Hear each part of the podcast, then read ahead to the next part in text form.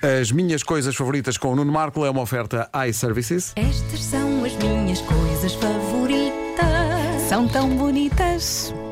Apanhar só beber cerveja com batatas fritas. Ver gente a cair e também a rir as chuvas de verão. O abraço do meu cão. Estas são as minhas coisas favoritas. Pois são. Hoje, encontrar objetos de infância em casa dos pais. Oh. Isto porquê? Porque a minha mãe anda já há algum tempo a esventrar gavetas e armários da sua casa a perceber o que é que lá tem.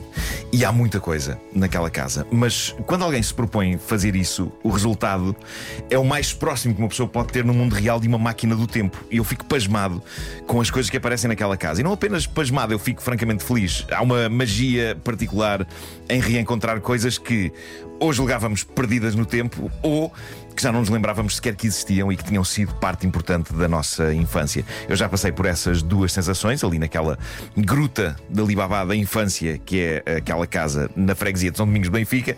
De vez em quando a minha mãe encontra mais uma raridade do passado e eu acho isso maravilhoso. E uma coisa que eu adoro ver e que a minha mãe tem aos magotes naquela casa são desenhos meus de quando eu tinha 5, 6, 7 anos. Eu não quero estar aqui com fanfarronices egocêntricas, mas eu desenhava bem para aquela idade. Eu desenhava bem para aquela idade. É incrível. Eu desenhava as personagens que eu via nas revistas Disney e nos desenhos animados da televisão. Metia lá pelo meio um Álvaro Cunhal e um Mário Soares e um Ramalhianes. Eram bonecos, tudo, não é? E, e, ainda anteontem a minha mãe descobriu uma pasta cheia de desenhos e de poemas que eu fiz. Há poemas também? Fiz poemas em 77 quando o Charlie Chaplin morreu. Esse Onde? ano 77 foi um ano marcante na minha vida. Eu tinha 6 anos, morreu um dos meus avós, morreu o tipo hilariante que eu adorava ver em filmes antigos que passavam na RTP no Natal, o Charlot. E ao mesmo tempo eu lembro-me que foi também o ano em que saiu um disco do Sérgio Godinho chamado Pano Cru. Sim, sim que os meus pais punham a tocar nos giradiscos da sala várias vezes, que tinha uma canção chamada Ao Primeiro Dia, e essa canção tinha, entre outros, o verso Hoje é o primeiro dia do resto da tua vida, e todo este combo fez com que aos seis anos de idade eu chegasse à conclusão, a uma conclusão que não me agradou sobremaneira, que é, de facto, não se dura para sempre, não é? O que é válido para nós e para as pessoas de quem gostamos. E isso lembro-me que me maçou na altura.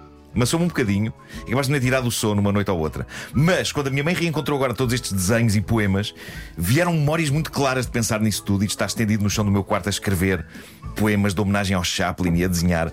Eu ainda mal sabia escrever. Eu tro trocava sílabas, mas estão lá poemas, epá, é incrível. Uh, e, e foi bom lembrar-me disso. Mas uma das minhas coisas favoritas é quando se reencontram velhos brinquedos e livros da infância. Flashbacks instantâneos de brincadeiras passadas, memórias de lanches a ler enquanto comia valentes papos secos com manteiga. E há uns tempos encontrei em casa da minha mãe livros de uma série que eu adorava em miúdo e que é tão antiga que me faz sentir uma pessoa do século XVIII, que é Livros do Carrossel Mágico. Lembram-se dessa série? Claro. Que clássico. Claro. E o mais incrível é que metidas entre as páginas ainda estavam migalhas de pão dos anos 70.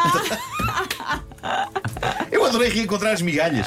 E atenção, o facto de não terem bolor prova que se fazia excelente pão nos anos excelente 70. Pão, sim, e sim, bom sim. pão naquela altura. Há uma exposição de brinquedos de pessoas famosas no, no Museu de Brinquedo de Ceia. Eu e o Vasco temos lá objetos nossos. Sim, senhores. Está lá a minha primeira raquete de ténis. O Vasco tem lá a raquete, digno. Eu tenho uns bonecos muito escafiados, coitadinhos, que me lembro de reencontrar bastante emocionado na casa da minha mãe há uns anos. Um Speedy Gonzales de borracha que cheirava a baunilha. E atenção, ainda tem um bocadinho de cheiro. E um cão e um burro feitos daquele material recheado a arame que era possível dobrá-los e pô-los em posições. Lembram-se disso? Parece, aquilo parecem achados arqueológicos, mas eu adorava-os e ainda os adoro. E foi emocional o reencontro. Estiveram décadas numa gaveta na casa da minha mãe. Mas eu acredito que não é preciso ser-se um cidadão de 50 anos para sentir estas coisas. O meu filho de 14 já fica nostálgico quando reencontra brinquedos dos tempos em que tinha 6 ou 7 anos. Miúdos de 20 anos falam com nostalgia dos tempos em que viam Phineas e Ferb na televisão, coisas é, que para pá. mim parece que aconteceram ontem. Sim, sim, sim. Mas seja qual for a geração, eu acho que todos sentimos um prazer especial em encontrar uma pequena porta, uma pequena porta aberta para o passado, sobretudo quando não estamos a contar com isso. É, Acho que é, bom, é, é delicioso. Vocês devem ter experiências parecidas. Sim, em casa dos meus pais há muita coisa ainda. Ali, pois, às vezes meio perdida, mas encontra-se e, é, e é, muito bom. Pá. A minha mãe põe tudo a andar, mas de é vez em quando é lá quando encontra uma coisa ou outra. Sim, é bom, como, como, diz o Nuno, quando há uma sensação uh, sensorial associada, ou seja, ainda lá está sim, o cheiro sim, a baunilha dos, dos, do boneco, porque, é, porque é também o cheiro da infância e isso é espetacular. Pois é. Pois mas é. a minha infância já foi há tanto tempo. Ainda foi antes da Revolução Industrial. Mas, estava, mas estavas aí a falar de, de, de, dos brinquedos com arames e tal. A verdade é que para Sim, nós. Os Bendy Toys. Não havia Toys R Us nem nada. Portanto, Exato. por exemplo, ir a uma feira do artesanato. Sim. Era, Sim. Era loucura. Eu lembro-me disso. Era eu loucura. ir ao Feira do Artesanato. Havia uma Era loja de loucura. brinquedos na, na, na Baixa de Lisboa que era uma coisa. Era um Havia uma muito grande que era a Quermesse de Paris, ali Quermesse de no, Paris. no Recio. Tão bom.